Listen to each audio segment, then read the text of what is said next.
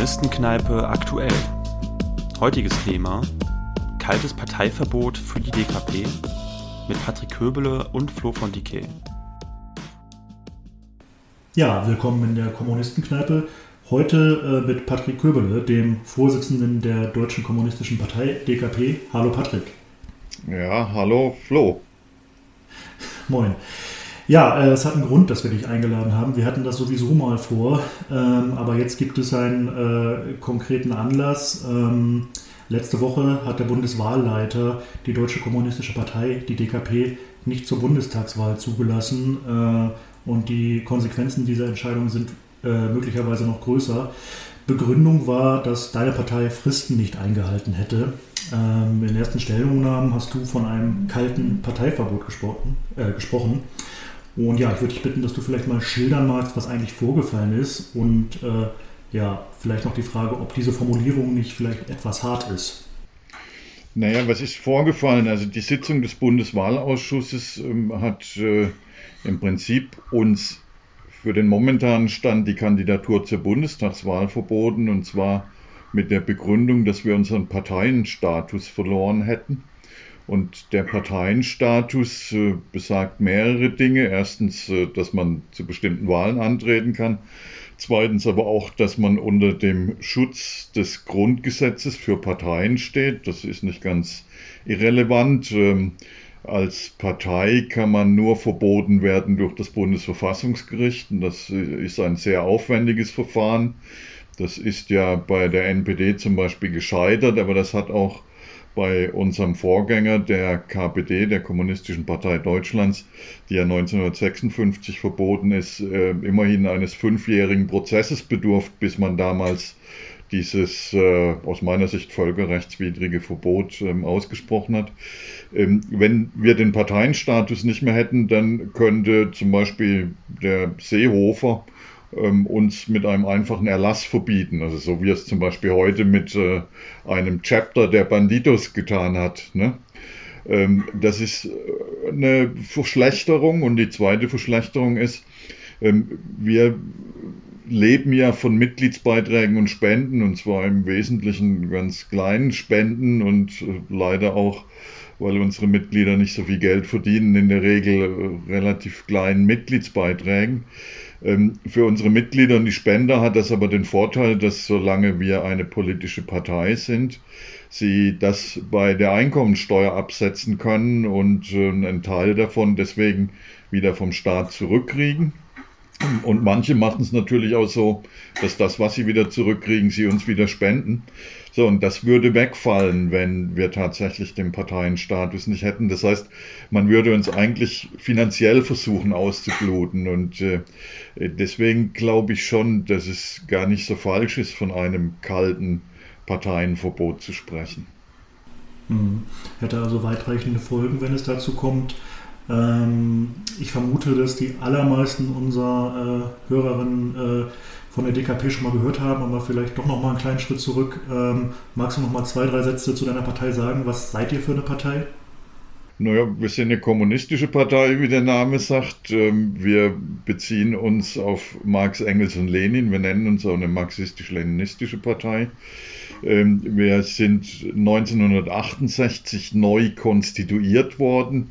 Das Wort hört sich komisch an, aber das hatte genau damit zu tun, dass 1956, also elf Jahre nach der Befreiung vom Faschismus ähm, unter Adenauer, die kommunistische Partei in diesem Land verboten wurde und äh, viele unserer Genossinnen und Genossen dann in der Illegalität waren und auch um die ähm, Legalisierung der KPD gekämpft haben, dann äh, war das aber eine Zeit, die 68er Zeit, wo sich zeigte, dass eigentlich eine legale kommunistische Partei wichtig wäre und da war auch außenpolitisch einiges aufgebrochen.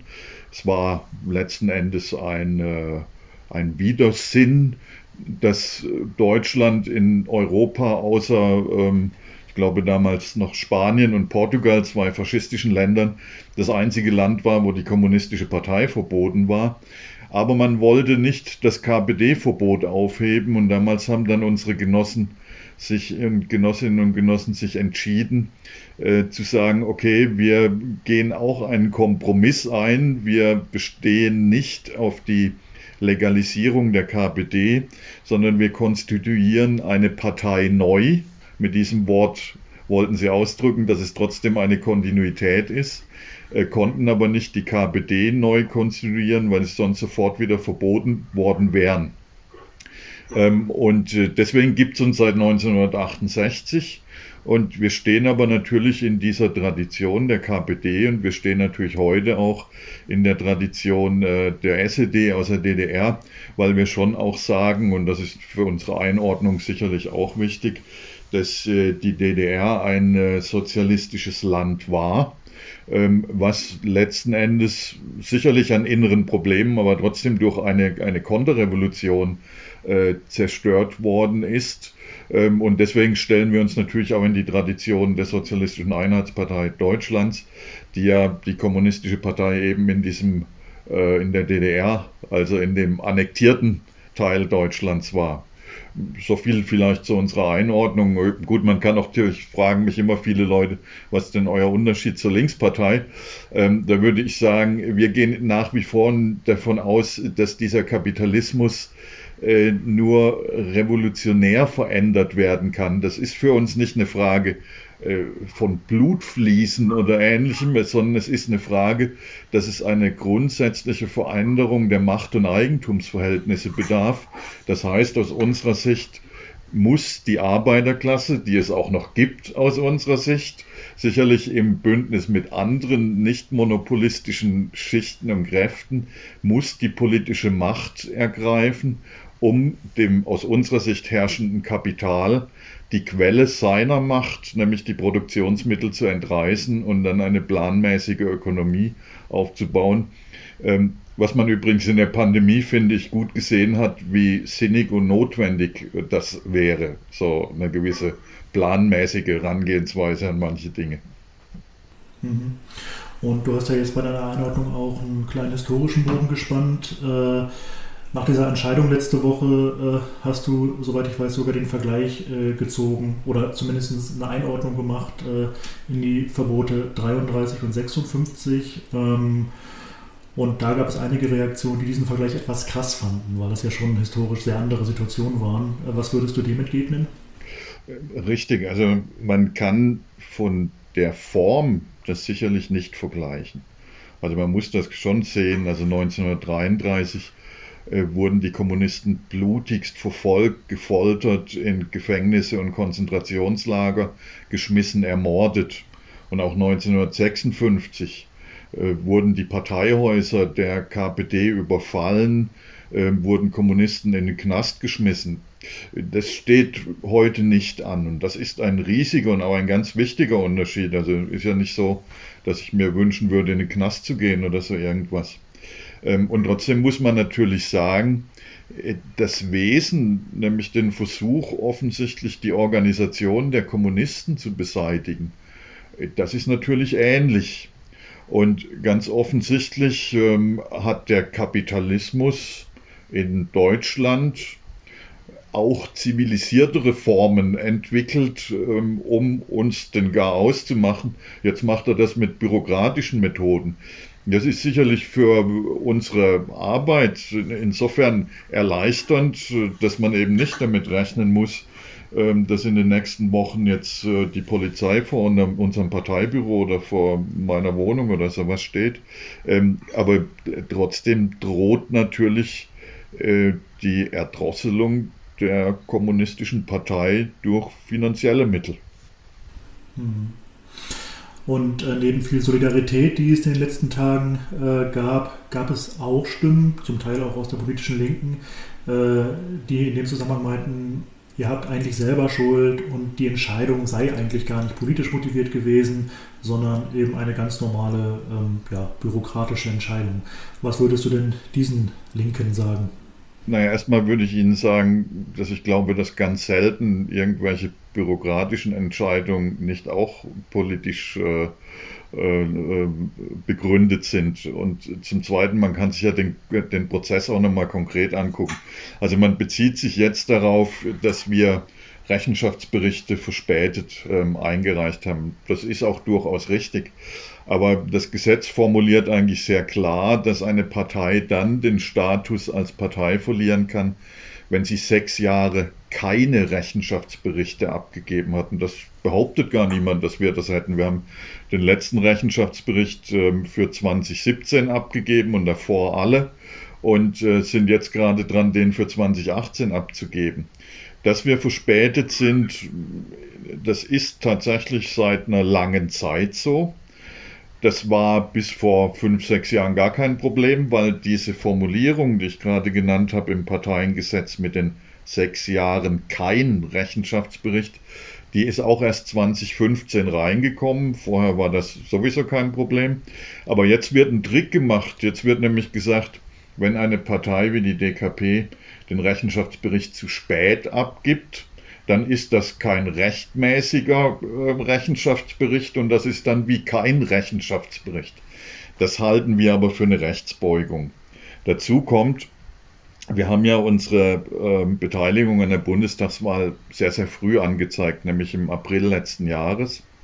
Ähm, dann gab es wie immer so einen gewissen Prozess, ähm, ob unsere Anzeige jetzt formal korrekt war. Da ging es zum Beispiel darum, dass äh, die drei Buchstaben DKP nicht in Anführungszeichen geschrieben werden dürfen und solche Geschichten, die haben wir alle korrigiert und kriegten dann auch, ich glaube es war Mai, die Bestätigung, dass unsere Kandidatur formell korrekt angezeigt ist. Ähm, dort war dann so ein Passus drin, der genau auf diesen Paragraphen mit dem sechs Jahre kein Rechenschaftsbericht Bezug nahm. Und da haben wir auch nochmal geschrieben, ob denn auch in die Richtung alles ähm, okay wäre. Und dann haben wir vom Bundeswahlleiter, also derselbe, der jetzt letzten Endes unser faktisches kaltes Verbot durchgesetzt hat, einen Brief gekriegt, ja, das könne er gar nicht beurteilen, das wäre Sache des Bundestags.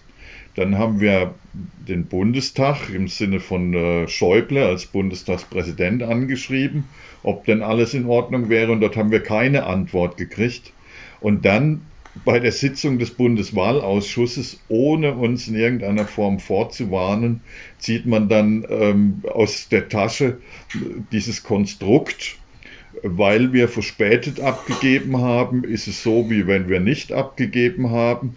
Und man macht noch die Rückwirkung länger, wie es das Gesetz überhaupt gibt.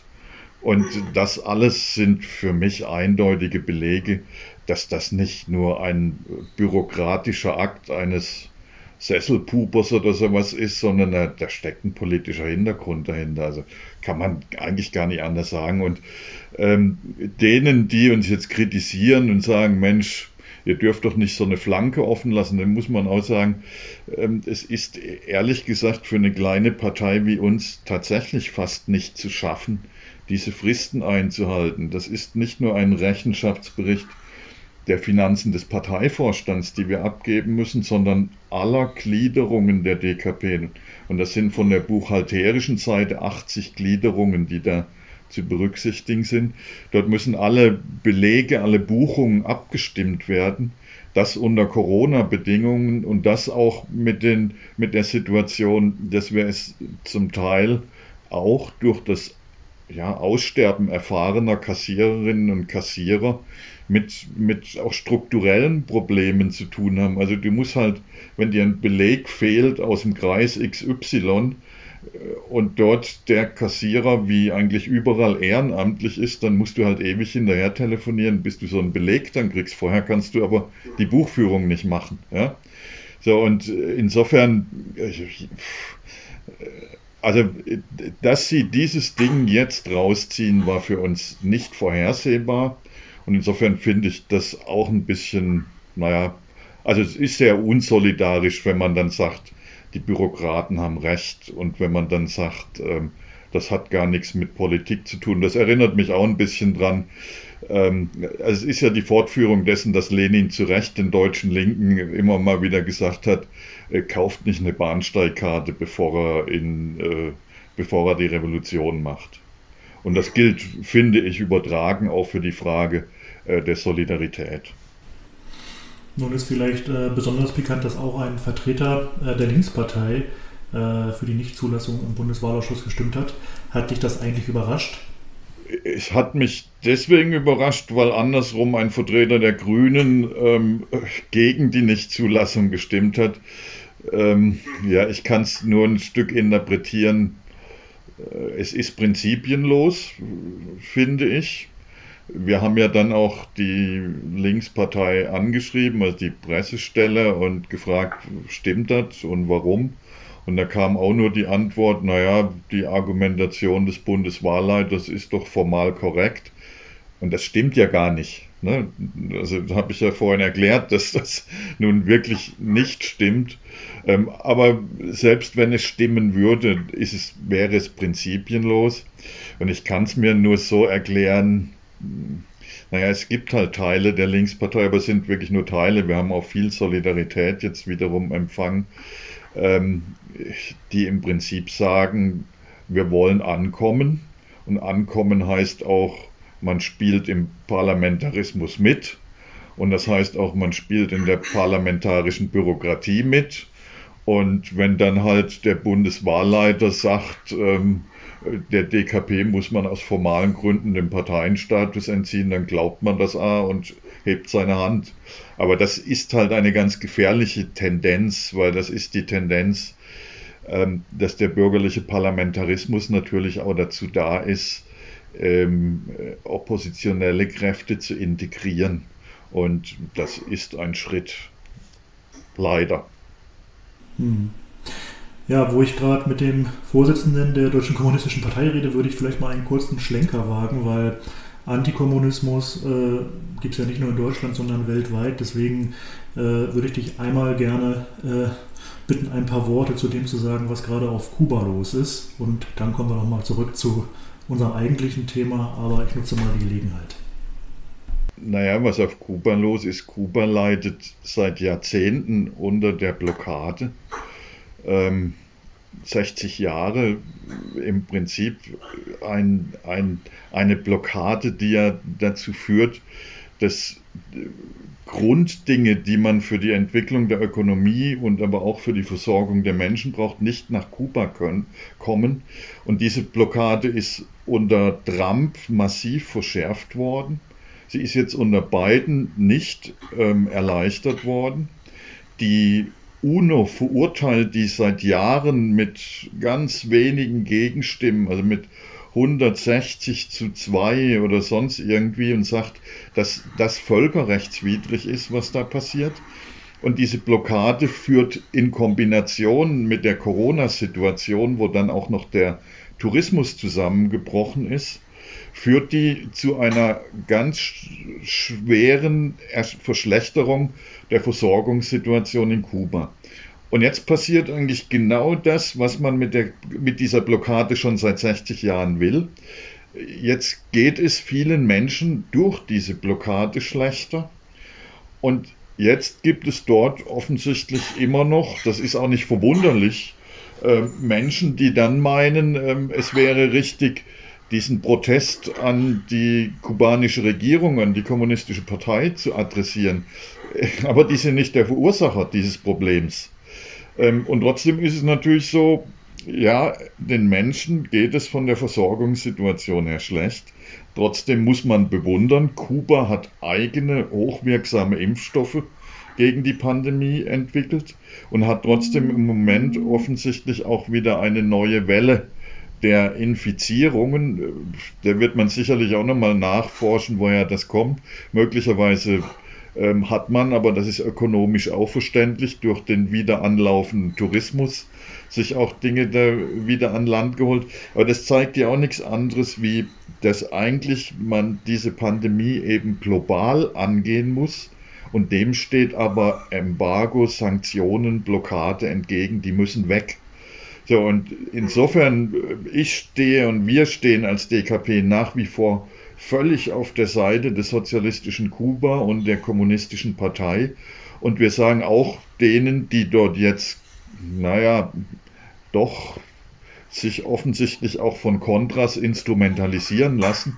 Leute, das ist der falsche Weg. Ich bin aber auch sehr froh, dass es ja viele Hinweise darauf gibt, dass große andere Teile der Bevölkerung Kubas genau dagegen auf die Straße gehen, dass man diese Situation jetzt für Kontras instrumentalisieren lässt, sondern die sagen, wir müssen gegen die Blockade aktiv werden. Und da sind sie eigentlich in Übereinstimmung, wie gesagt, mit der UNO-Vollversammlung, die erst vor kurzem wieder mit einer grandiosen Mehrheit bei zwei Gegenstimmen diese völkerrechtswidrige Blockade verurteilt hat. Also Solidarität mit Kuba. Kuba see, Yankee ja. no. Ja, und um solidarisch mit Kuba zu sein, ist es wahrscheinlich auch wichtig, dass die äh, revolutionären Kräfte hier gut aufgestellt sind. Äh, deswegen jetzt vielleicht nochmal zum Abschluss die Frage, was plant ihr denn nun, um noch zugelassen zu werden? Also wie ist eure Strategie? Wie geht ihr vor gegen ja, diese bürokratischen Hürden und die Repression? Naja, wir haben erstmal das Rechtsmittel eingelegt, nämlich eine Beschwerde beim Bundesverfassungsgericht. Und da muss man auch sagen, auch das ist ja fast schon Schikane. Also die Entscheidung war am Donnerstag und dann hat uns die Frist vier Tage, aber nicht Arbeitstage, Werktage, sondern vier Kalendertage eingeräumt, um diese Beschwerde zu formulieren. Und das bei einer Partei, die im Wesentlichen ehrenamtlich äh, arbeitet. Aber wir haben gestern diese Beschwerde eingelegt. Das Bundesverfassungsgericht muss meines Erachtens, glaube ich, bis zum 29. Juli jetzt darüber entscheiden. Eigentlich bin ich zuversichtlich, weil ich finde, von der rechtlichen Situation ist es klar, dass diese Entscheidung des Bundeswahlausschusses, das ist Rechtsbeugung, also auch dieser gesetzlichen Situation, wie es sie gibt. Und trotzdem ist es natürlich eine Situation, ja, wir haben es mit Klassenjustiz zu tun und äh, äh, da weiß man nie, was rauskommt. Also für ganz unmöglich halte ich es trotzdem auch nicht, dass dieser rechtsbeugende Beschluss nicht aufgehoben wird. Und in beiden Fällen gibt es für uns nur eins. Ähm, Kommunismus kann man nicht verbieten und wir werden offensiv auf die Straße gehen. Also wir gehen ja davon aus, dass man dies, dieses kalte Verbot deswegen macht, nicht weil man wahlpolitisch Angst vor uns hat, sondern weil man längerfristig weiß, dass es kompliziert werden könne, wenn unsere Inhalte mitspielen. Und unsere Inhalte sind eben, stoppt diese Hochrüstungspolitik und diese wachsende Aggression des deutschen Imperialismus für Frieden mit Russland und der Volksrepublik China und stoppt diese Instrumentalisierung der Pandemie für die Umverteilungspolitik von unten nach oben und für den Abbau sozialer Rechte.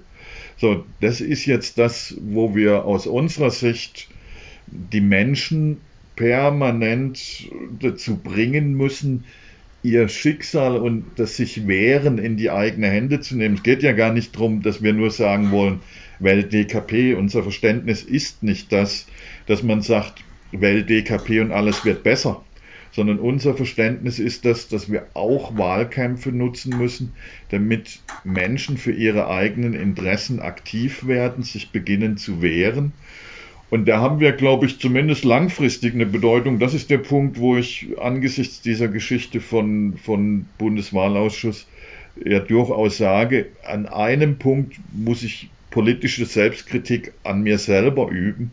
Das ist nämlich der Punkt, dass ich nicht so richtig geglaubt habe, wie ernst die uns noch nehmen. Und diese Geschichte zeigt mir doch, sie nehmen uns ernst.